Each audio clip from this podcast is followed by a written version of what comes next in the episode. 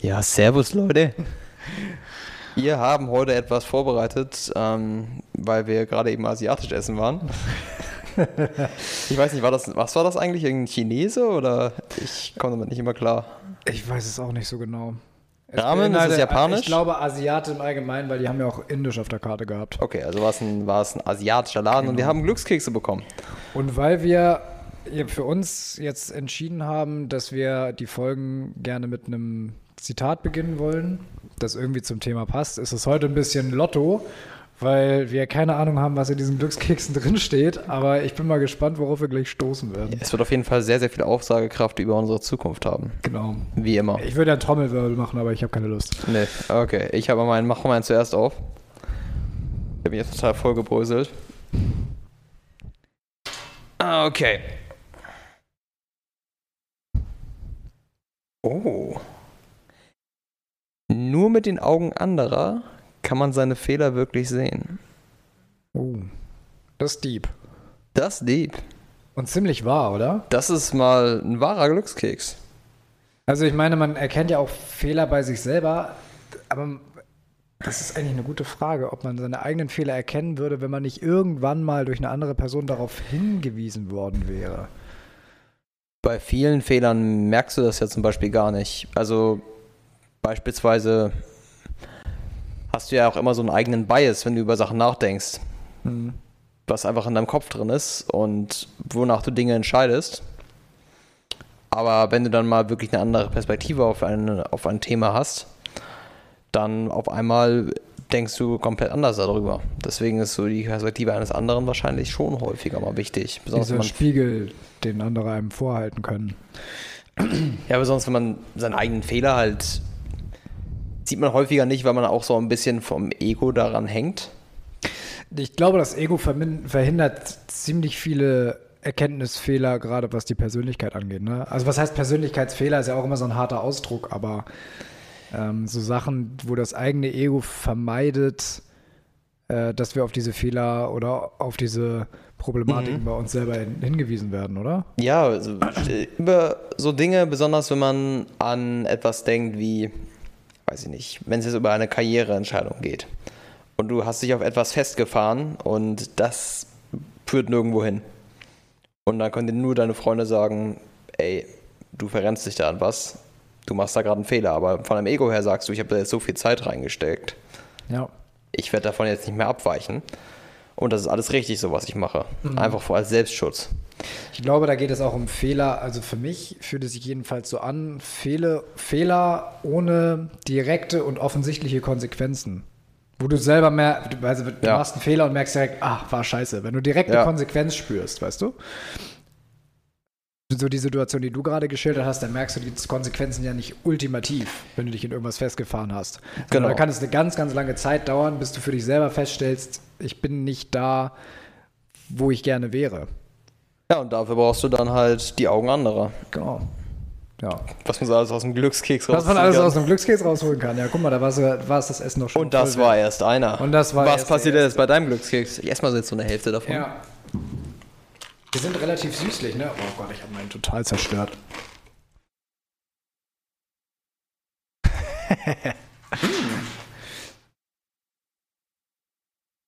okay. Sei nicht so selbstkritisch. Echt jetzt? Das ist jetzt ehrlich der, Das der, ist, das ist das ist ein totaler Glückskeksspruch. Kontrast. Nein, warte, ich habe die Hälfte abgerissen. Was? Hier steckt die Hälfte noch im Keks drin. Aber glaubst du, da kommt noch was dazu? Steht gar nichts drauf, oder? Ne, es sind ein paar abgerissene Buchstaben von den Übersetzungen. Sei nicht so selbstkritisch. Das ist genau der Ge das Gegenteil zu dem, was wir eben gesagt haben. Das ist ja richtig langweilig. Ja, aber wenn du mal drüber nachdenkst, das sind zwei Gegenstücke. Sei nicht so selbstkritisch und Kritik kommst. Ja, stimmt. Die widersprechen sich auch so ein bisschen, weil eigentlich muss man ein bisschen selbstkritischer sein, wenn man halt durch die Augen anderer halt die Fehler auch einsehen möchte. Da muss man ja selbstkritisch sein. Die widersprechen sich, die sind nicht konsistent. da würde ich direkt mal hinschreiben, einen bösen Lese Leserbrief. Ich finde euer Glückskeksdesign Ja, ist, ist oder echt sei nicht nicht, gut. sei nicht so selbstkritisch, lass dir lieber die Kritik von anderen um die Ohren hauen. Das ist gut. Also einfach gar nicht selber drüber nachdenken, sondern Ja, immer darauf genau. warten, dass andere dich darauf hinweisen. Genau, hoff einfach darauf, dass Ja. du ehrliche Freunde hast, die dich schon drauf stoßen werden. Genau, einfach auf andere verlassen. Also selber auch gar nicht nachdenken, ist, glaube ich. Das ist Ja. auch, was der Podcast Ja, hier guck mal, da kann ich vermitteln doch möchte. richtig was mitnehmen draus. Genau, haben wir doch schon mal was richtig daraus gelernt. Sei nicht so selbstkritisch, lerne einfach nicht aus deinen eigenen Fehlern Ja, und, warte, und warte darauf, bis dir ein, irgendein anderer die Fehler um die Ohren haut. Genau. Ja, Leute, das, Das, war unser das Tipp der können wir mal so stehen lassen. Ja, bis zum nächsten Mal. nee, aber das war ja eigentlich auch gar nicht unser Thema heute. Genau, das war gar nicht das Thema. Das Thema ist, und da steige ich jetzt mit dem Zitat ein, das ich gerade mal rausgesucht habe. Ähm, ein Raum ohne Bücher ist ein Körper ohne Seele. Ich vermute mal, da wurde ein Wie vergessen. Also ein Das Raum ohne Bücher sein. ist wie ein Körper ohne Seele. Ähm, Naja, wenn du den Raum als Körper siehst. Oder so. Also es ist ein Zitat äh, ähm, oh, von Geolino. also auf der Seite von Geolino gefunden. Ja. Das Zitat selber ist von Cicero. Okay. Ein Raum ohne Bücher ist ein Körper ohne Seele. Belassen wir es jetzt beim Körper ohne Seele oder wie ein Körper ohne Seele? Weil wie ein Körper ohne Seele macht für mich irgendwie mehr Sinn. Wir, wir bauen mal das Wie ein. Wir, Wir interpretieren das das, einfach ein. mal. Wir sagen mal, Geolina hat das falsch gemacht. Ähm, Ja, finde ich einleuchtend. Es kommt aber immer auch drauf an, wofür du liest, ne? Also es gibt ja auch Bücher, die einfach rein bildend sind. Die würde ich jetzt nicht unbedingt als die Seele eines Menschen bezeichnen. Also ich glaube, dieses was Zitat von Cicero bezieht sich wahrscheinlich eher auf Literatur und Lyrik und sowas in der Richtung. aber na, ich, ich weiß nicht, das da müsstest du jetzt selber sagen, ob das, was du an Wissen angehäuft hast und was du an, an Bildung dir aufgebaut hast über die letzten Jahre, ob das auch Teil deiner Seele ist. Hm, Ja, weiß ich gar nicht, ob das. Vielleicht mehr die Schlussfolgerung, die du rausziehst. Ja, ich finde das sowieso, das Konzept Seele ist sowieso immer so. Was, def was, was definieren dann diese Leute als Seele? Was, ist, was macht die Seele eines Menschen aus? Jetzt mal nicht als Konzept, dass irgendwas aus dir rausfliegen kann, als Seele, was von dir übrig bleibt, wenn du stirbst. Aber einfach so, was ist die Seele eines Menschen? Ich würde halt die Seele eines Menschen halt auch viel damit bezeichnen, ähm, was seine moralischen Vorstellungen sind. Sein was, Wesen. Sein Wesen im Allgemeinen, genau. Und wie das Wesen, aber das Wesen eines Menschen jetzt unbedingt geformt wird durch, keine Ahnung, eine Physikformelsammlung, ist auch die Frage, ne? Oder durch ein Lexikon. Ich glaube eher, das bezieht sich schon so ein bisschen auf ähm, eher die artistische Form von, von Schreiben von Literatur. Ich würde das gar nicht mal mit der Bildung so von der Hand weisen, weil ähm, wir, beide wir beide lesen ja nun auch relativ viel, ich sag mal, bildende Bücher. Ja. ohne Story, sondern von Experten bestimmter Bereiche geschrieben. Ähm, oder von Journalisten oder ähm, von selbsternannten, selbsternannten Rittern der Weisheit in ihrem jeweiligen Milieu. Ähm, Ja. so, aber ich würde, also wenn ich mal überlegen würde, wenn das alles wegfallen würde, wenn jetzt nur die Bücher übrig blieben, die irgendwie lyrisch oder geschichtlich, also mit Story relevant wären, ich glaube, da wird schon ein ganz schön großer Teil wegfallen und ich, ich glaube schon, dass das das Wesen formt. Ja, also einige Bücher formen sowieso auch ein bisschen deinen moralischen Kompass. Eben, eben. Und auch, ich meine, deine, deine, deine Art zu handeln wird ja auch von deiner Art und Weise bestimmt, wie du Dinge siehst, deine Perspektive. Und Ja. Perspektive kannst du ja nur durch, nur durch Bildung schaffen, formen. Ja, das stimmt. Das ist auch. Das ist auch ein sehr, sehr guter Punkt. Deine Perspektive und allgemein deine Ansicht auf verschiedene Themen wird ja sehr, sehr stark davon geformt, was für Bücher du gerade liest. Ich finde das ähm, teilweise sehr, sehr spannend, wie sehr sich, sich ein der Standpunkt auch verändern kann durch ein Buch, wie, du Ja. auf Dinge, wie du auf Dinge blickst. Hast du da ein bestimmtes Beispiel im Kopf? Ich wühle gerade ein bisschen. Ich habe so ein paar Beispiele ähm, gehabt, wo ich das, wo das so war, dass ich dann dachte, okay, ich denke jetzt mal ein bisschen anders darüber nach. Du hast mir doch mal von diesem Buch von, und ich glaube, das war, hattest du auch schon mal hier angeteasert im, im Podcast von Gorgons. David Goggins, ja. Weil jedes Mal, wenn du davon sprichst, ähm, du sprichst da so enthusiastisch drüber und so schwerst, schwer überzeugt von seiner Art der Dinge, als würde dich der Mann auch sehr beeindrucken. Das macht schon so einen Eindruck als der. Ja, so also da, dann könnte ich da, da zwei Bücher drauf zusammenfassen. Also Bücher, die in der Richtung mich sehr geprägt haben, wo ich da häufiger mal drüber nachdenke, sind mhm. ähm, The Comfort Crisis und halt Can't Hurt Me von David Goggins. Von der Comfort Crisis hast du noch gar nicht erzählt. Nee, das habe ich schon vor einer längeren Zeit mal als Hörbuch gehört. Comfort Crisis ähm, erzählt so ein bisschen die Geschichte von, ich meine, er ist Journalist gewesen. Mhm. Ist schon ein bisschen her. Ich meine, auf jeden Fall hat er irgendwas ähm, Schreiberisches gemacht. Ich weiß nicht, ob es Journalist war oder ob er selber Autor war oder irgendwas in der Richtung. Anscheinend ist er jetzt auch Autor geworden dann. Ja. Ob er es vorher war, weiß ich nicht. Und der hatte irgendwie nach einer neuen Challenge gesucht und war so ein bisschen unglücklich mit seinem Leben und wollte mal was Neues ausprobieren.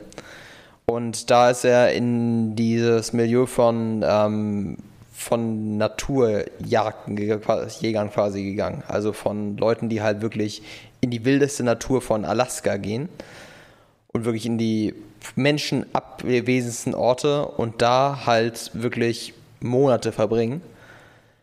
Und er beschreibt halt in so die ganze Erfahrung, wie das für ihn war und wie er dabei gemerkt hat, wie sehr Menschen im Komfort leben und wie befreiend es sein kann, aus der Komfortzone rauszukommen und mal komplett weg von dem ganzen Komfort zu sein. Weg von dem Komfort davon, dass du immer die perfekte Temperatur hast in deinem Haus. Weg davon, dass du ein warmes, weiches Bett hast. Weg davon, dass du immer überall medizinische Versorgung hast. Dass du immer immer Essen holen kannst, wann auch immer du möchtest. Und dass das für ihn sehr, sehr formt war und das Leben viel, viel schöner war, nachdem er diese Erfahrung gemacht hat. Krass. Und ähm, David Goggins ist halt auch wieder, spricht halt auch sehr, sehr viel über Komfortzone. Weil ich weiß nicht, ob wahrscheinlich kennen einige David Goggins, aber David Goggins ist ähm, ein Typ, der halt man kann ihn halt über verschiedenste Sachen beschreiben. Er ist ein, er äh, Navy, er ist ein Navy SEAL. Mhm. Er hat, und das, das SEAL-Training in Amerika hat halt BUTS. Das ist halt so die Abkürzung, ich weiß nicht, was es genau war, die Abkürzung wofür, aber das ist halt die Ausbildung für die Navy SEALs und die ist extrem, extrem tough. Und innerhalb dieses Ausbildungsverfahrens ähm, gibt es die, es ist glaube ich die erste Woche davon oder die zweite Woche, die nennen sie Hell Week. Und da werden die Leute buchstäblich an ihre Leb äh, an die Lebensgrenze gebracht. Also die werden wirklich fast gefoltert von, gut, das ist von ja der Aus. Erste zwei Wochen, das ist halt das Aussieben, ne? Genau, das ist das Aussieben für die starken, starken Kämpfer unter ihnen. Und das ist halt wirklich so, dass sie da keinen Schlaf bekommen, fast keinen Schlaf, fast kein Essen und die ganze Zeit schwerste körperliche Arbeit machen, wodurch so der, der Körper komplett an sein Limit gebracht wird und besonders mental werden die Leute da auch gebrochen und das ist halt wirklich im eiskalten Wasser Boot durch, Boote durchs Wasser ziehen, ähm, nonstop am Strand entlanglaufen mit dem Boot über den Kopf als Teams und Sprints machen, ohne Schlaf, ohne viel auch, Essen. Ist das auch das, wo sie, habe ich mal ein Video gesehen, wenn die da in voller Montur ähm, im Wasser am Strand liegen, wo die Wellen sie immer überspülen und dann ja. müssen sie währenddessen einen Baumstamm, sich an einem Baumstamm festhalten oder genau. ein Seil oder so, alle zusammen, wer loslässt. Äh, Solche Sachen, genau. Die müssen halt besonders viel, viel im Wasser machen. Und das ist ein Hell Week, das sieht richtig aus. Da fangen die dann, ich weiß nicht, wie viele Leute an, es kommen nur die nur 10% oder so kommen durch.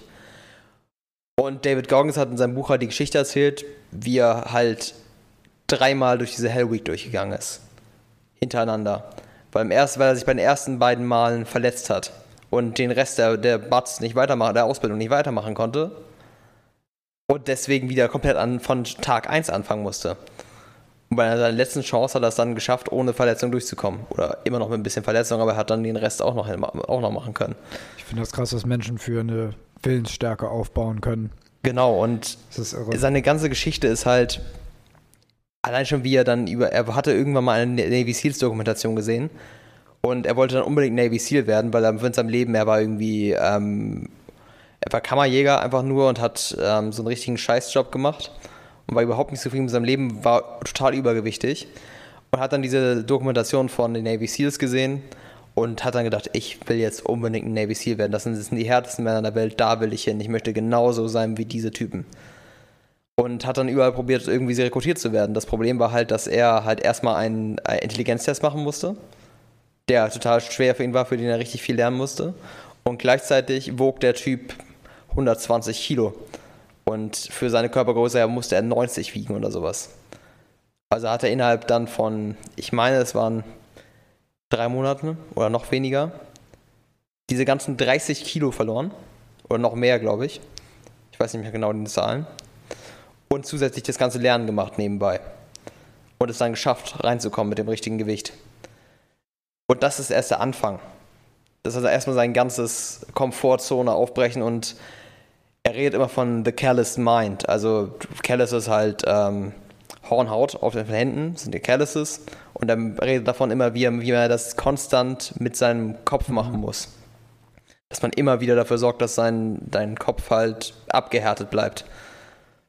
Und das brauchst du halt für dein Leben, um dein Leben zufrieden zu sein. Also und auch Hornhaut, Hornhaut im Gehirn sozusagen. Genau, und er bereitet sich damit quasi auf harte Zeiten vor. Wenn irgendwas Hartes auf ihn zukommt, dann hat er immer wieder diese Erinnerung daran, was er alles schon geschafft hat.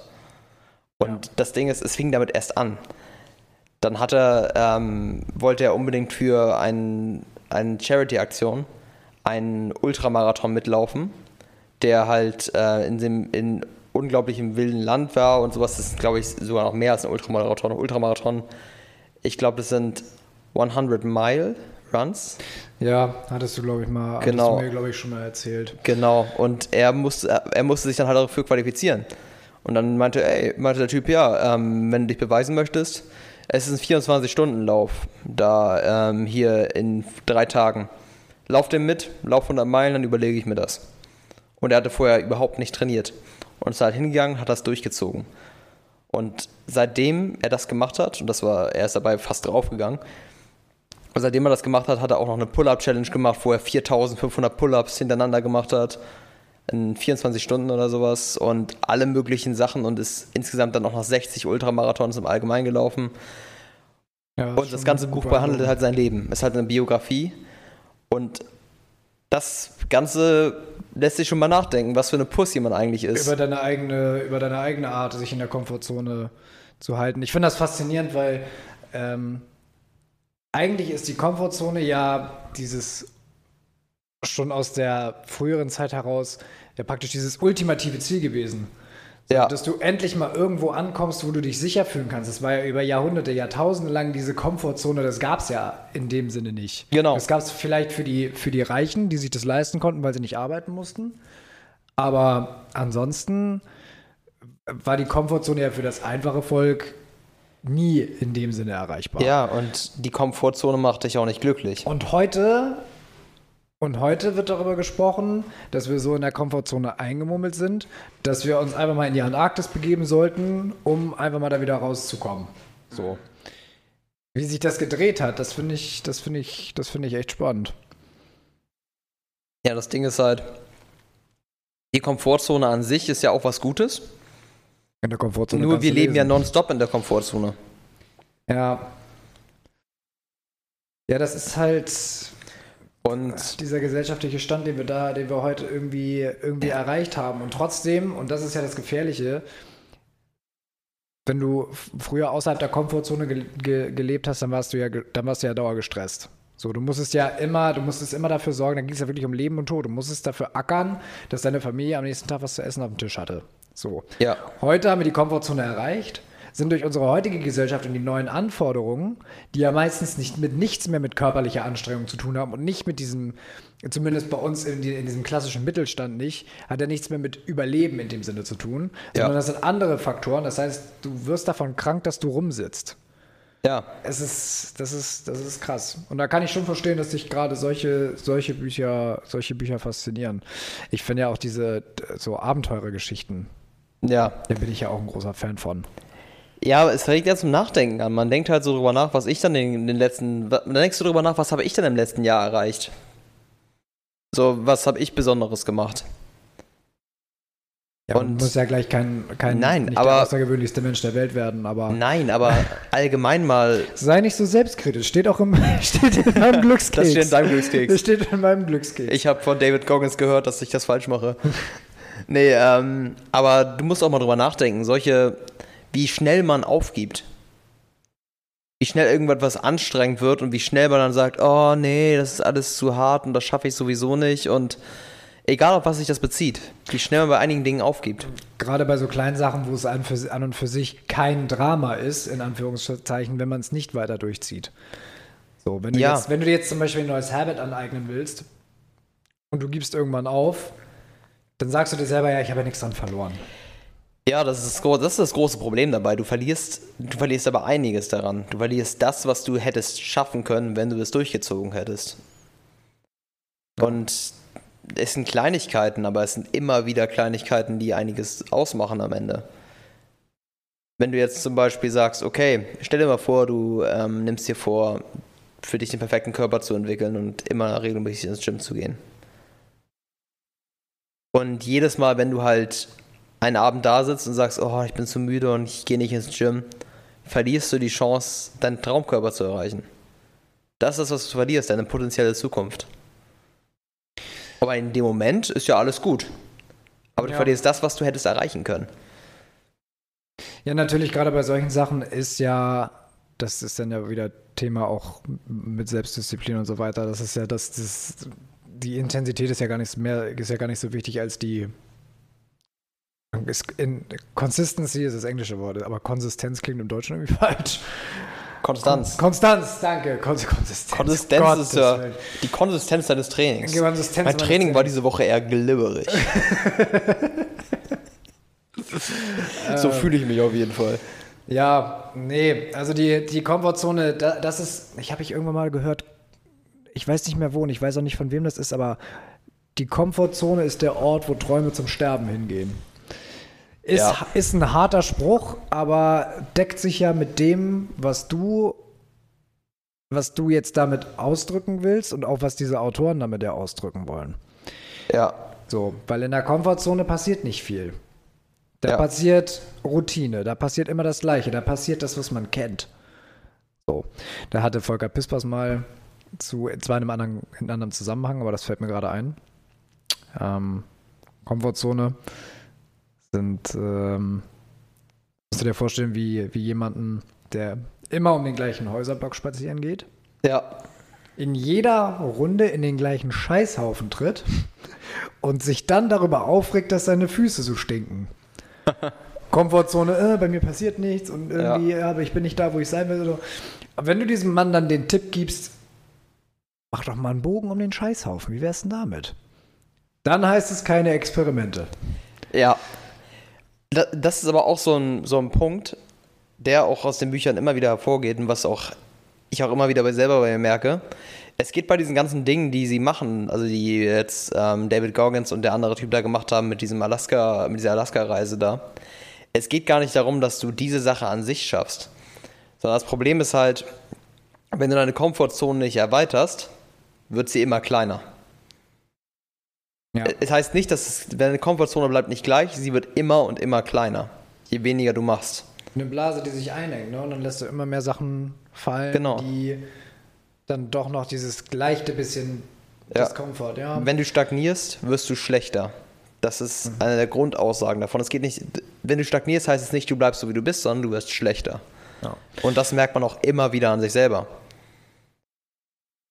Wenn du nicht ähm, regelmäßig liest, liest du irgendwann langsamer und weniger, weniger konsistent. Du kannst halt weniger aufnehmen Ja, was heißt davon. langsamer, ne? Also du liest in immer länger werdenden Abständen und dann genau. irgendwann halt gar nicht mehr. Ja, das stimmt. Und gerade beim Lesen ist es so schade, ne? Weil man sich beim Lesen halt immer, man, sagt, man hört ja immer wieder, ja, ich habe früher mal viel gelesen und dann habe ich das irgendwann, ist es bei mir untergegangen. Ja, das Problem ist, dass es so viele andere Dinge gibt, die so viel einfacher sind als Lesen. Das ist auch wieder so eine Komfortzone. Wenn du dich abends dann hinsetzt und das ist so viel einfacher, einfach sein Handy in die Hand zu nehmen oder auf Instagram rumzuscrollen. Wenn das Handy neben dir liegt und du hast die Wahl, entweder greife ich mir jetzt das Buch oder ich greife mein Handy. Ja, das Was ist, einfacher? Am Anfang ist es auch ein bisschen, ich sag mal, Diskomfort in dem Sinne, aber es ist halt immer ein unfassbar geiles Gefühl, wenn du also erstens mal merkst du das selber, es ist ein netteres müde werden, wenn du Ja, abends nochmal im Bett sitzt. definitiv. Ich muss tatsächlich sagen, ich sitze nicht, äh, ich habe das bei mir ein bisschen umgedreht, weil ich merke, abends im Bett sitzen und lesen ist bei mir auch nicht mehr so Thema, weil ich meistens, wenn ich ins Bett gehe, einfach müde bin. So. Ja. Und dann will ich diese, weiß ich nicht, äh, jetzt sage ich mir, okay, ich lese jetzt noch eine halbe Stunde, denke ich mir, ich kann noch eine halbe Stunde mir mehr Schlaf gönnen. Ja. Dafür stehe ich mal morgens früher auf und lese morgens früh. Ich finde morgens lesen auch besser. Ich finde halt abends lesen, wenn dann liest du dann Fiction. Ja, Sowas, sowas, was du halt für Self-Help oder irgendwas, was dich interessiert, was du lesen möchtest, das kannst du nicht abends lesen. Nee, weil du nimmst halt abends da nichts mehr auf, ne? Ja, du, ich glaube schon, dass du es aufnimmst, aber deine Konzentration geht einfach flöten und du denkst einfach über verschiedenste Dinge nach, wenn du liest. Du kennst es ja, jeder kennt das. Das ist ja auch das klassische Beispiel, was jeder sagt, wenn du einen Absatz gelesen hast und erstmal wieder zurückgehen musst, weil du vergessen hast, dass du da überhaupt gelesen hast. Und das passiert dir abends noch viel häufiger. Ich kenne das Phänomen, aber würde ich gar nicht mal so sagen, dass das nur das Ding ist. Ich glaube also zum Beispiel, wenn ich jetzt, wenn ich jetzt was lese über ein Thema, was mich interessiert, jetzt mal fernab von irgendwelchen Stories, ähm, dann möchte ich das auch aufnehmen. Und ich habe immer das Ja. Gefühl, wenn ich das dann abends mir dann noch eine halbe Stunde lang rein, reinpfeife, dann kann ich das nicht richtig behalten. Dann wird das nicht Ja. mehr richtig, dann wird das nicht mehr richtig verarbeitet. Ja, ich finde es auch immer schwierig. Äh, Ich würde gerne manchmal immer bei Büchern so ein bisschen. Also jeder sagt dir eigentlich, wenn du so ein, so ein Buch nimmst, siehst, ein Buch hast, was du halt wirklich gerne intensiv lesen möchtest und wo du auch wirklich Sachen daraus mitnehmen möchtest, müsstest du dich nicht einfach irgendwie auf den Sessel setzen und das lesen, du müsstest dich an, eigentlich an deinen Schreibtisch setzen und da wirklich mit einem, Zettel- mit einem Block daneben mit Post-its und alles Mögliche da rein Notizen dazu machen und wirklich alles da rausschreiben, was wirklich wichtig ist aus dem Buch. Einfach ein Buch lesen und dann weglegen, du vergisst die Hälfte nach, nach einer Woche. Ja, das stimmt. Also mein Vater macht das so zum Beispiel. Ähm, wenn du da Sachen auch richtig daraus mitnehmen willst, dann macht es auch definitiv Sinn. Aber ich finde, es nimmt auch die Freude am Lesen. Es wirkt wie so eine Arbeit, ne? Es wirkt wie Arbeit, es wirkt wie Lernen. So. Ja, also ja, aber Lernen, ich habe das Gefühl, ich merke das ja auch bei mir selber auch, aber eigentlich sollte es Spaß machen, was zu lernen. Eigentlich sollte das ja geil sein. Aber dadurch, dass wir beide auch noch Studenten sind und ähm, das aus dem Studium und aus der Schule immer noch so kennen, dass Lernen einfach was ekelhaftes, nerviges ist, was du nicht machen möchtest. Dadurch wird das Ganze auch nicht mehr spaßig. Aber eigentlich ist es ja cool, irgendwie so neue Sachen daraus mitzunehmen, die das alles runterzuschreiben, das alles zu merken und dann gucken, was du daraus anwenden kannst. Eigentlich ist das ja was Positives. Und das sollte dir den Spaß eigentlich nicht nehmen. Nee, eben, weil das ist halt so das Ding mit einem Buch. Du schmeißt dich mal schnell irgendwie aufs Sofa oder liest du irgendwie eine halbe Stunde. Genau. Ähm, und nicht dich dann noch extra irgendwie an den Schreibtisch setzen zu müssen oder so. Liest du eigentlich auch nochmal so normale Geschichten? Ich lese gerade Dune. Also Dune, ich weiß nicht, was, was der Unterschied ist, da habe ich mir diese Trilogie von gekauft. Ich habe die Film, den Film, den sie da jetzt rausgebracht haben, noch nicht gesehen. Das Nee, habe ich, auch hab ich auch nicht vor zu machen, glaube ich. Weil ich wollte, wollte mir das gerne ähm, mal wirklich als Buch geben und wirklich mal fernab vom Film das bleiben, weil ich habe Harry Potter war das Einzige, was ich früher noch, das war so meine erste Sache mit Lesen, war damals Vorlesen von meinem Vater. Ja. Der hat uns früher als Kinder alle Harry Potter Teile vorgelesen. Das war ein riesiges Familiending. Das war immer abends, da sind wir zusammengekommen und man, da haben wir uns da alle um meinen Vater rumgesetzt und der hat uns alle Harry Echt, wie Potter cool. Vorgelesen. Wie cool. Das war mega. Das war echt mega cool, besonders weil dadurch mega viele Erinnerungen halt, mega viele Ja. Insider daraus entstanden sind. Ja. Mein Vater das halt auch seine eigene Art und Weise halt vorgelesen hat. Und das war echt mega. Und ähm, das war wirklich so einige der einzigen Buchreihen, wo ich den Film erst viel später, die Filme auch erst später gesehen habe. Wir haben immer erst die Filme geguckt, wenn wir die Bücher durchgelesen hatten. Macht, Das- das macht auch so Sinn, Ja. weil du dich fantasiemäßig, das ist ja gerade die Freude dabei, wenn du wirklich richtig Geschichten liest, dass du dir so eine eigene Welt in deinem und eigene Vorstellung von den Charakteren und wie die aussehen und äh, jetzt aber so, man stellt sich Hogwarts ganz anders vor, wenn man nur die Bücher kennt, als sie dann später im, im, Ja. im Film gezeigt werden. Und ähm, und ich meine, mittlerweile ist es ja auch irgendwie so, dass solche Filme meistens nicht an die Bücher rankommen. Mit, also bei Harry Potter finde ich, sind sie weit weg von den Büchern von der Leistung her. Also ich finde, die Bücher schaffen eine Welt, die halt wirklich so unglaublich gut ist, was J.K. Rowling da geschaffen hat. Und die Filme kommen da, kratzen da vielleicht dran. Halt, es muss halt bei, bei John K. Rowling müssen halt viele, mussten halt viele Side Stories und sowas weggelassen werden. Das passt ja alles. So viele Charaktere Film. und so viel Witz ist auch aus den Filmen entflohen. Allein schon diese, dieser ganze Witz, ähm, Fred George Weasley und sowas ist halt auch Charaktere wie, dass Peeves nicht vorkommt. Nee. Das, das ist immer so ein Comedy-Effekt zwischendurch, wo man sich denkt, wie geil ist Peeves Allgemein die, die etwas albernere Welt der Zauberer eigentlich. Ja. Das ist alles so, das ist alles sehr ernst gemacht. Allein schon, ich, so auch dieser, dieser, kleine, dieser kleine Effekt von Daedalus Diggle. Daedalus Diggle ist einfach so ein geiler Charakter.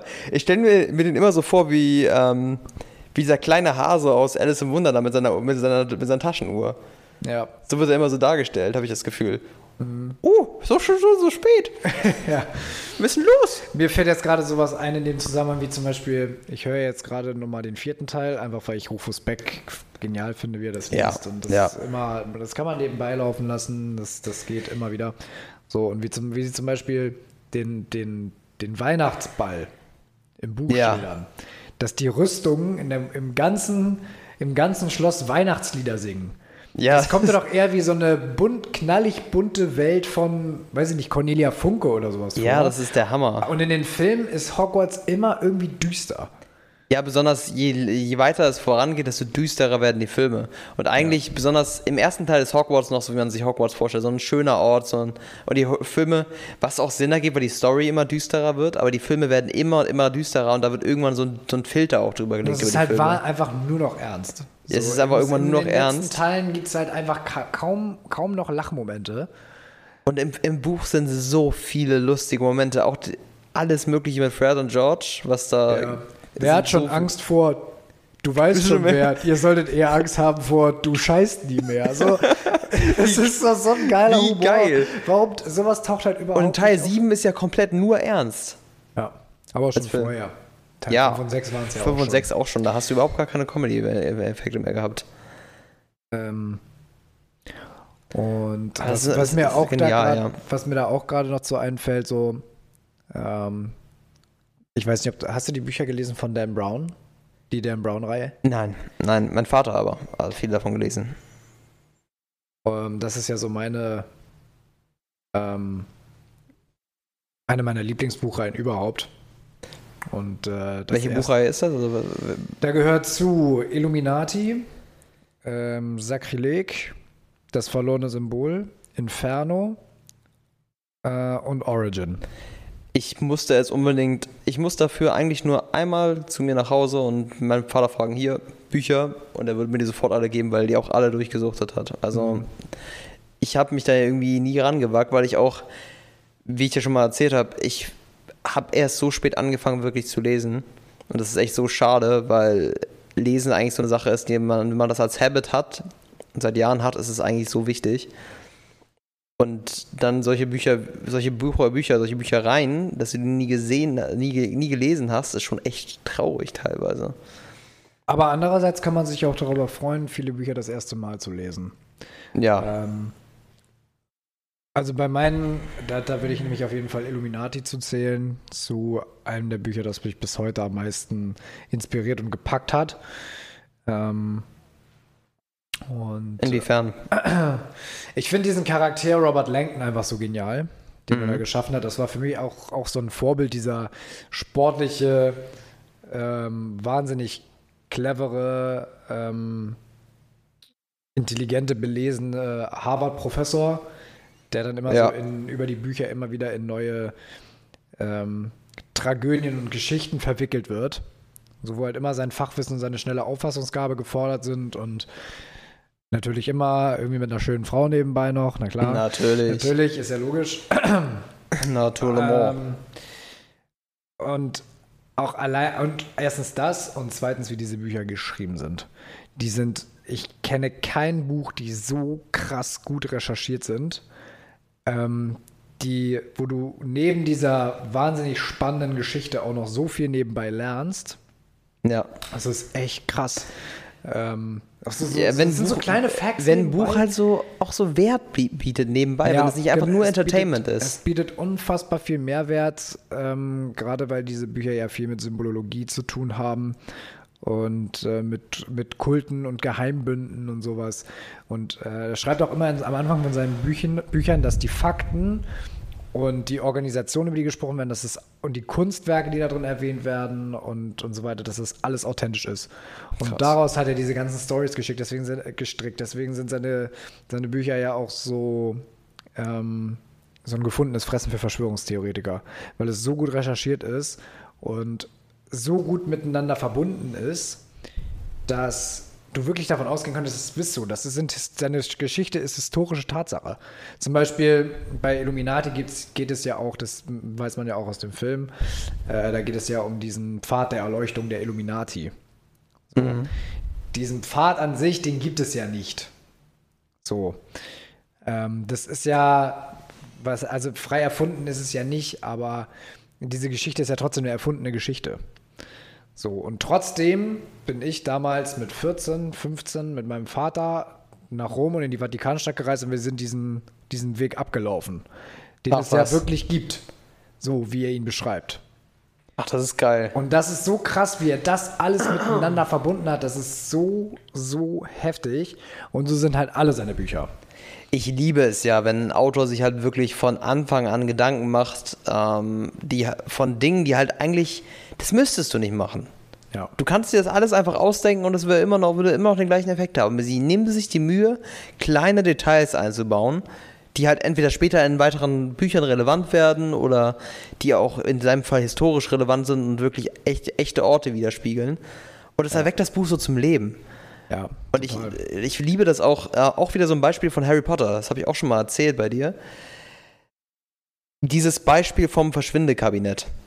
Ja, Dass das Verschwindekabinett, was im sechsten Teil relevant wird, im zweiten Teil Harry sich darin versteckt in Borgen und Burks und dass das Ge- Verschwindekabinett kaputt ist, auch im zweiten Teil passiert wird. Ja. und dazwischen einfach nochmal zwei weitere, Bü drei weitere Bücher komplett geschrieben sind, ohne dass einmal erwähnt wird Ja. und es dann im sechsten Teil auf einmal relevant wird, dass Ja. dieses Ding kaputt ist, dass Peeves das Ding runtergeschmissen hat Ja. und das deswegen kaputt ist Genau. und das von Anfang an geplant ist, dass dieses Verschwindekabinett, wo Harry sich drin versteckt hat, das ist, was dann später relevant Und das wird. hat sie ja mit un unglaublich vielen Sachen in diesen Büchern gemacht. Die sind ja wahnsinnig so miteinander verstrickt. Das finde ich auch total faszinierend. dass du so, so weit eine riesige Buchreihe vorausplanen kannst. Bei Dan Brown fand ich das so, fand ich das so cool. Ähm, weil das auch so ein bisschen den, den Charakter vom, von der Hauptfigur formt. Ähm, ich glaube, das wird irgendwie im dritten Teil oder so. Da kommt Robert Langton in, in Washington an und wird dann von so einer Dame am Flughafen abgeholt und, und sie dann irgendwie so im O-Ton, oh, sie sehen ja wirklich aus wie ein Professor, hätte ich gar nicht so gedacht, so, aber ihm, ihm würde eine Krawatte gut stehen.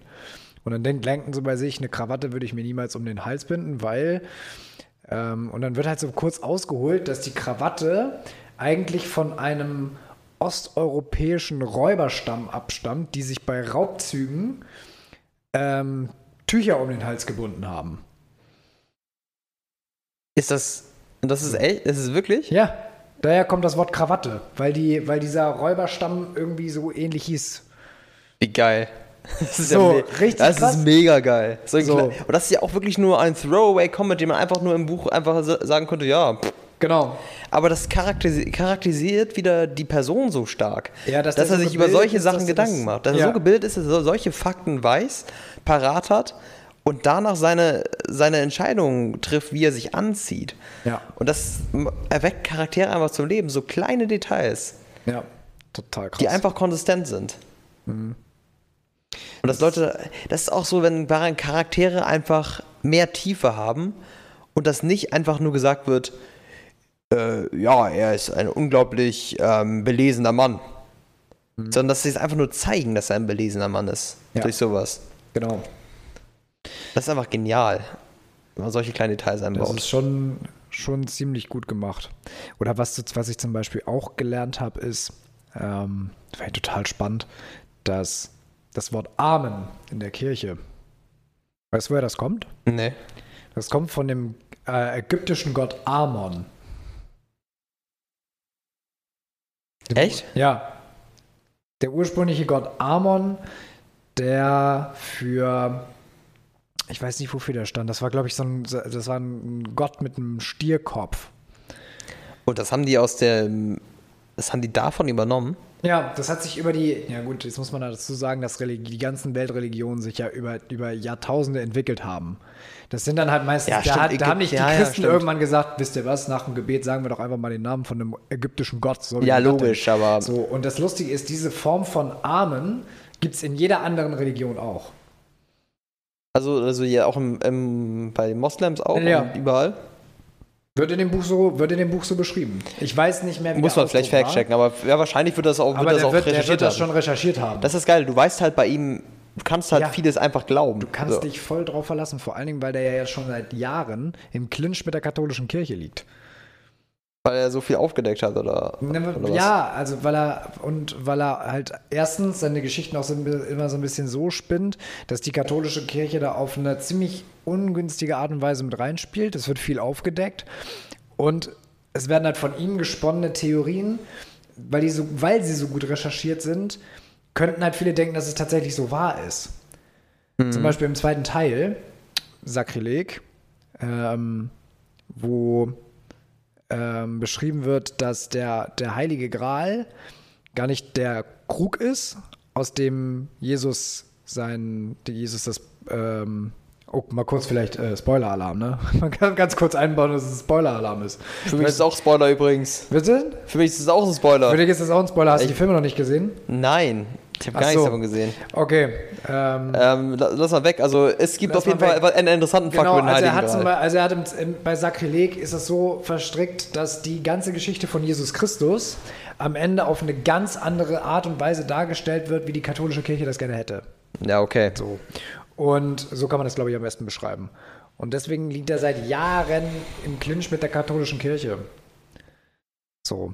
Ja, ist natürlich blöd, wenn man so viele Fakten einbaut und darum dann eine fiktive Geschichte probiert zu spinnen, ne? Dann Ja, wobei halt viele Ärger. Sachen wahrscheinlich auch stimmen. Das ist halt immer die Frage, was davon Wahrheit ist oder nicht. Vielleicht ist, ist er im Clinch, weil es vielleicht ein bisschen mehr Wahrheit dran ist, als, ja, man weiß. Man, man weiß es nicht. Am Ende des Tages ist es eine Sache zwischen ihm und dem Papst, aber. ähm, aber, Wenn die beiden sich mal wieder zum Tee treffen, dann können die das das- mal wieder ausdiskutieren.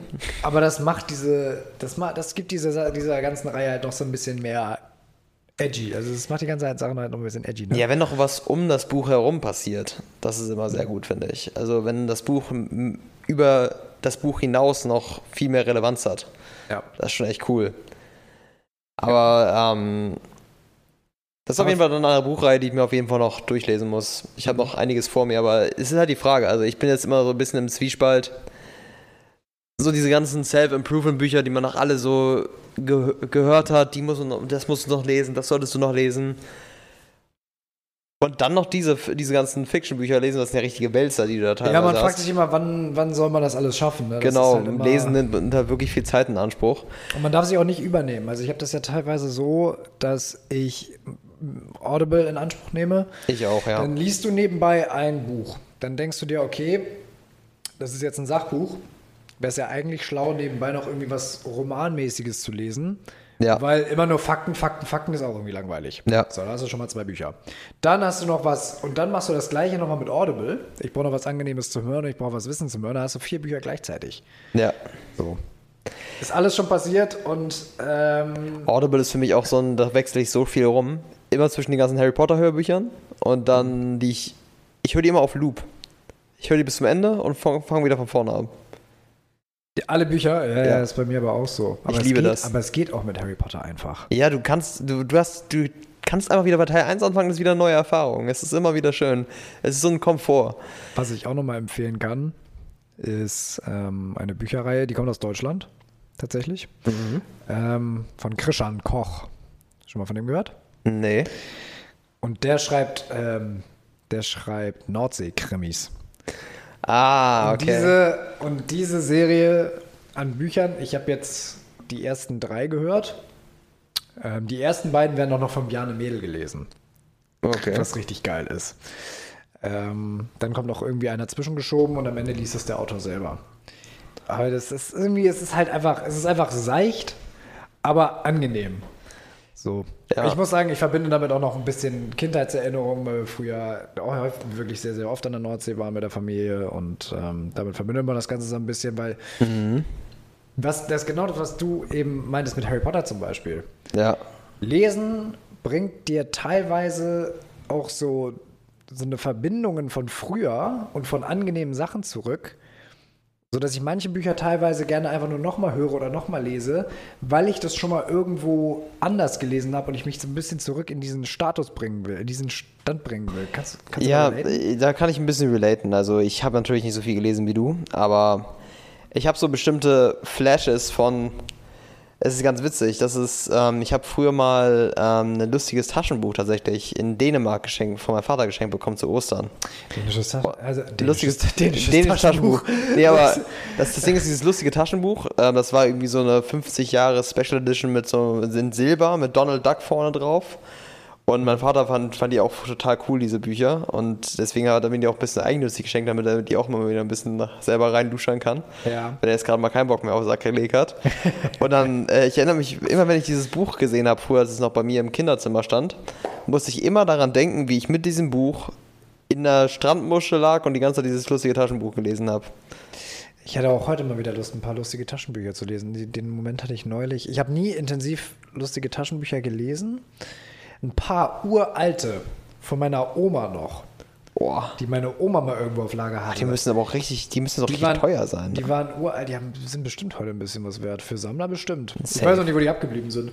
Aber ich hatte das gleiche neulich mit, ähm, mit einem Asterix und Obelix Buch, das jetzt bei uns irgendwie rumliegt. so geil. Also Asterix Ja. und Obelix, das ist wirklich der Hammer, was das für Comics sind. Ja, und du checkst ja einigen bisschen, den meisten Humor heute erst. Ja, genau. So, ich habe ja jetzt gerade das Buch, das wir zu Hause haben, ist Asterix und der Greif. Ich weiß nicht, kennst du das? Ich weiß nicht. Ich, Asterix ich, und der Greif, wo sie, wahrscheinlich da ziehen Kopf. sie los, um äh, dieses sagenumwobene Fabelwesen, den Greifen zu finden. Okay. Und zeitgleich möchte Cäsar diesen Greifen für, seine, für sein Kolosseum haben und schickt ebenfalls eine Patrouille los.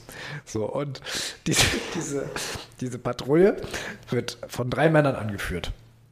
ähm, von dem, ähm, von dem Legionär Bruderkus, dem Geografen Globulus und dem, und dem Tierkämpfer aus die Maus.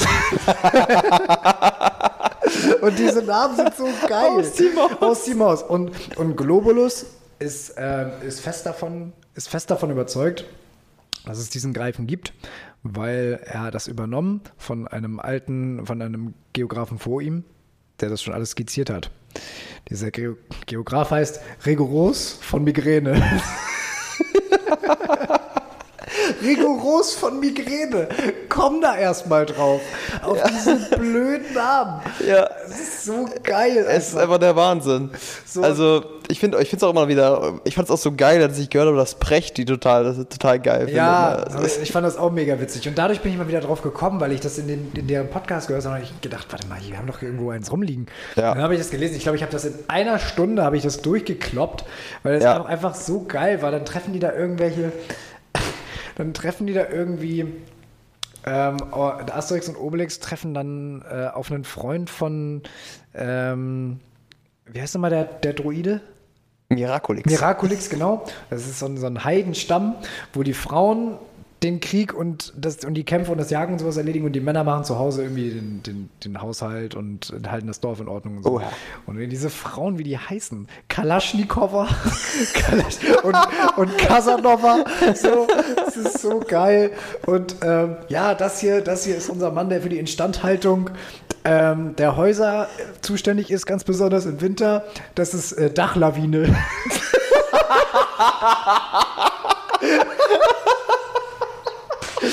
Dachlawine. Dachlawine. Und ich habe dieses Buch einfach nur gefeiert. Wie geil. Das ist so herrlich. Auch diese, diese Dachlawine. Oh, es ist der Hammer. Ich habe noch diese eine Szene im Kopf, aber die will ich jetzt nicht einmal ganz schildern, weil- so, weil das äh, zu lang. Aber das ist einfach, das ist einfach herrlich. Und du sitzt da wirklich und ich musste wirklich lachen. Ich habe wie ein Bekloppter auf dem Sofa gesessen und habe gelacht. Und ich glaube, bei Lustiges Taschenbuch ist das auch so. Oder bei Lucky Luke oder so. Ja, Lucky Luke, lustiges Taschenbuch, das ist halt wirklich so ein geiler Humor und so viele Witze auch einfach. Kennst du Häger der Schreckliche? Häger der Schreckliche. Häger der Schreckliche. Nee. Das ist auch so ein bisschen so Comic, das sind aber immer so einzelne, so einzelne Comic-Strips sozusagen, immer so ein Mhm. Gag in mehreren Bildern. So, Helga ist halt, Helga ist halt so ein Wikinger und will immer auf Raub gehen und hat seine Frau Helga, die den Haushalt macht und die total genervt von ihm ist und so, seine beiden Kinder. Hamlet, von dem Helga eigentlich immer sagt, dass er sich mit den anderen Jungs prügeln soll, wie die anderen Jungs das auch machen, aber Hamlet möchte lieber lesen. Und Honi, die die Honi, die hübsche Tochter, die immer irgendwelche anderen Versager mit nach Hause schleppt und so und sein Freund Sven Glückspilz, dem immer nur Scheiße passiert. Das ist so gut. Das ist so gut. Und die habe ich früher auch immer gelesen und ich habe die Bücher bis heute und das ist halt auch irgendwie einfach nur, einfach nur Kindheit. Äh, Es ist, sowas ist richtig geil. Also, es, es sind so, so Schätze, die ich glaube, die Generation, die jetzt kommt, einfach überhaupt nicht mehr haben wird. Meinst du nicht?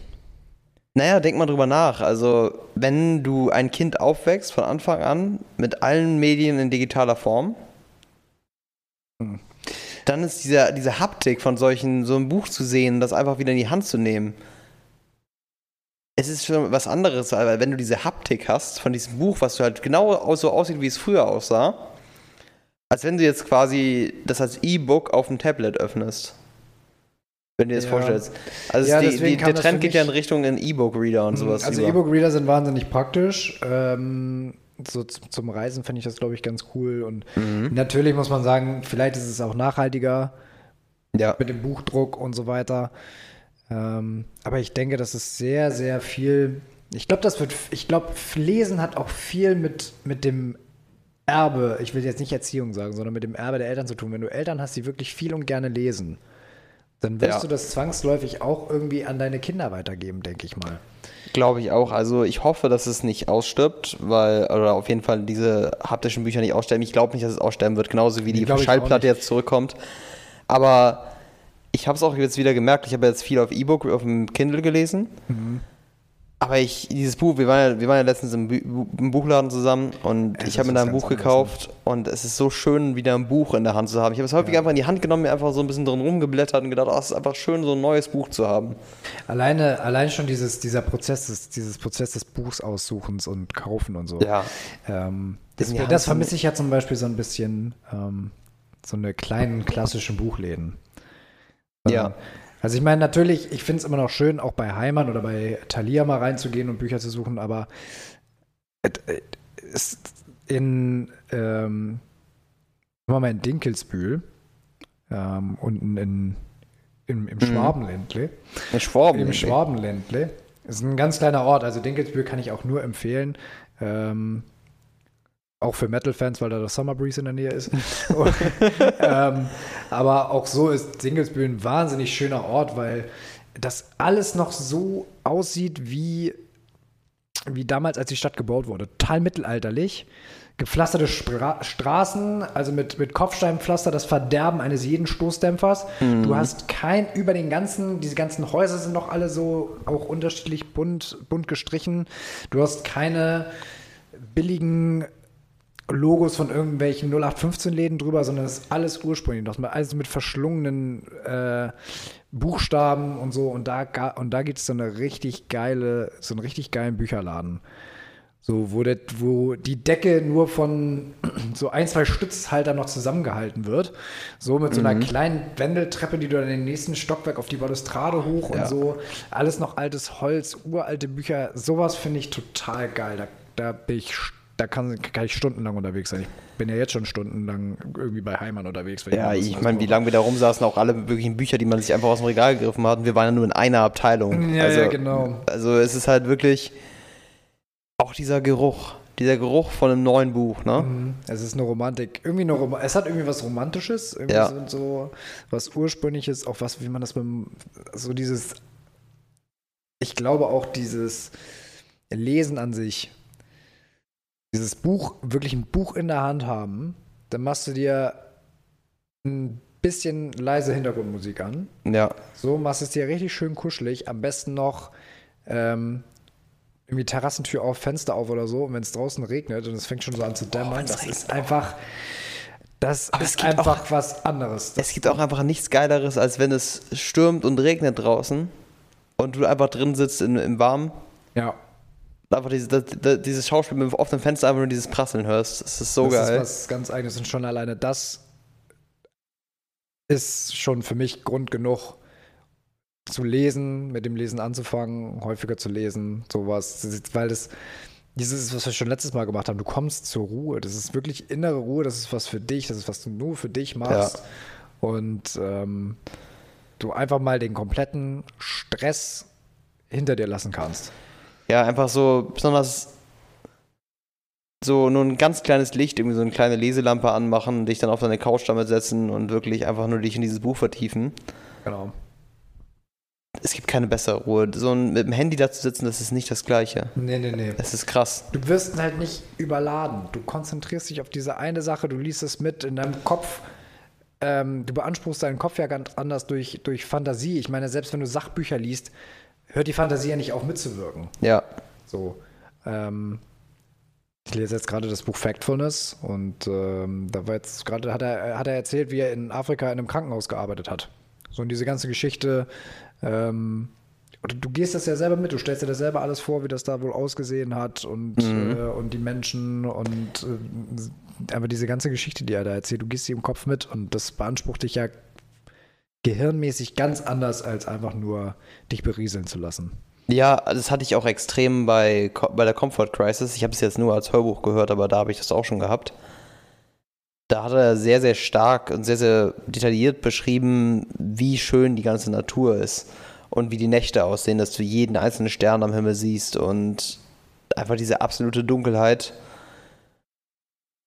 und einfach diese Romantik von der kompletten unangetasteten Natur ist schon und das sich dann so vorzustellen, dieses Bild, wie du deine eigene Vorstellungskraft hast, ist auch immer das gleiche. Es ist auch nie, ein Film kann auch nie das einfassen, einfassen, was du jetzt dir vorgestellt hast von dem Buch. Bei Harry Potter zum Beispiel auch gar nicht. Ja. Also, es ist auf jeden Fall ein guter Anlass, jetzt mal wieder anzufangen, mehr zu lesen und auch wieder mehr haptische Bücher zu lesen. Auf jeden Fall, auf jeden Fall. Und ähm, wenn wir jetzt diese Folge am Ende veröffentlichen Ja.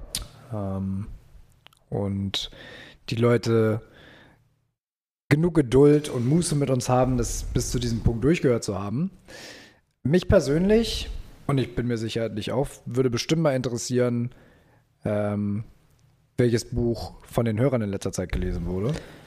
Und vielleicht Ja. auch, welches Buch sie oder euch am meisten beeinflusst hat bis heute, was euer Lieblingsbuch ist. Sowas in der, Hindri sowas in der, in der Richtung. Ich, wir wir machen es einfach mal zwei Sachen. Wir sagen mal, ähm, was ist das letzte Buch, was ihr gelesen habt? Und was ist das Buch, was euch am meisten geprägt hat? Ja. Das würde ich mal sagen. Da können wir auf jeden Fall nochmal die Fotos reinposten. Also bei mir wird es einfach, werden es sieben Bücher sein. Es wird Harry Potter sein. Ja. Aber ähm, Ja, das können wir doch mal machen. ja, Dass wir dann auch mal unsere Bücher raussuchen und das vielleicht mal posten. Vielleicht können, vielleicht inspirieren wir dadurch ja jemanden, diese, seine Bücherreihe nochmal zu erweitern. Und wenn wir Nachrichten darüber bekommen, äh, inspiriert uns das vielleicht auch. Ich meine, ist ja nicht so, als wenn unsere Wunschliste nicht schon lang genug wäre, aber meine, und die Bücherliste ist lang. Also es wäre aber trotzdem schön, nochmal ein bisschen paar mehr zu drauf tun. zu haben. Aber man hat so viel, worauf man sich dann freuen kann. Da ist man echt immer wieder gespannt, was da äh, auf, auf einen wartet. Irgendwie, wenn man das nächste Buch wieder zugeklappt hat, weiß, hat man immer was Neues irgendwie dazugelernt und man, ähm, man hat seinen Horizont wieder so viel erweitert, egal was man gelesen hat, wenn man es bis zum Ende durchgehalten hat. Also man muss sich auch durch kein Buch durchquälen, finde ich. Nee, wenn man irgendwann merkt, das wird langweilig, dann so- soll man auch aufhören. Ein Genau. Buch soll Spaß machen. Genau.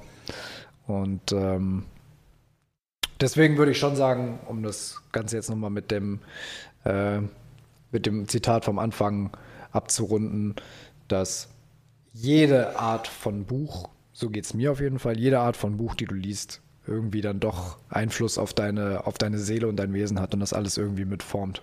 Und tatsächlich, durch das Gespräch, was wir jetzt gerade hatten, stimme ich dir auch komplett zu. Ich habe erst so ein bisschen, ja, ja, aber nochmal darüber nachgedacht. Besonders auch die Bücher, die eher self-improvement-mäßig waren, haben mich ja auch in der Hinsicht sehr geprägt. Das finde ich schön. Ja. Das, das, äh, du da ein bisschen, ich sag mal, geinfluenced wurdest oder. Ja, was heißt geinfluenced wurdest, aber. Ähm, Ja, ich, ich ähm, sehe auf jeden Fall wieder. Perspektivenwechsel nennt man sowas. Ja, es, es, es motiviert es auf jeden Fall jetzt wieder zu lesen. Weil irgendwie manchmal verliert man da irgendwie so den Gedanken, warum mache ich das hier eigentlich mit dem Lesen? Mhm. Und dann denkt man wieder an die Zeiten, wenn man halt wirklich mal drin war im Lesen und das, wie schön das eigentlich ist. Ich glaube, das ist ein guter Anlass, jetzt mal wieder damit anzufangen. Ja, und gerade beim Lesen kann man ja sagen, es ist nie zu spät, damit nochmal anzufangen. Ja, man muss immer wieder mal neu starten. Damit. Man wird es immer mal wieder verlieren, immer wieder rauskommen, aber Aber man kann ja immer wieder anfangen. Und Ja. äh, ich möchte abschließen mit okay. einem weiteren Zitat. Oh, weil das ich ist das eins. unbedingt, weil ich das unbedingt äh, nochmal mit reinbringen wollte, weil ich das irgendwie so cool fand. Ähm, von Georges Louis Borges. Ich habe keine Ahnung, ob ich den Namen richtig ausgesprochen habe. Ich weiß auch ehrlich gesagt nicht, wer das ist. Aber der hat gesagt, Lesen ist Denken mit fremdem Gehirn. Kann man nicht besser formulieren. Finde ich total inspirierend und sowas von zutreffend. Und damit verabschieden wir uns. Ja, also Leute, das war's mal wieder mit dem mentalen Nirvana. Vielen, vielen Dank, dass ihr bis hierhin durchgehalten habt bei unserem ganzen Geschwafel über alle möglichen Bücher, die wir geil fanden. Es würde uns auf jeden Fall freuen, wenn ihr uns ein paar Bücher schickt, die ihr so cool fandet, damit wir vielleicht die Bücherliste noch ein bisschen erweitern können. Genau, Aber bis gerne dahin- Mit uns, tretet gerne mit uns in Kontakt. Wer, wer das noch nicht gemacht hat, ähm, folgt uns auf Instagram, at mentales Nirvana Podcast. Ganz genau. Und, und ja, Wir freuen uns über eine wachsende Community. Und bis dahin, take care, haut rein. haltet die Ohren steif.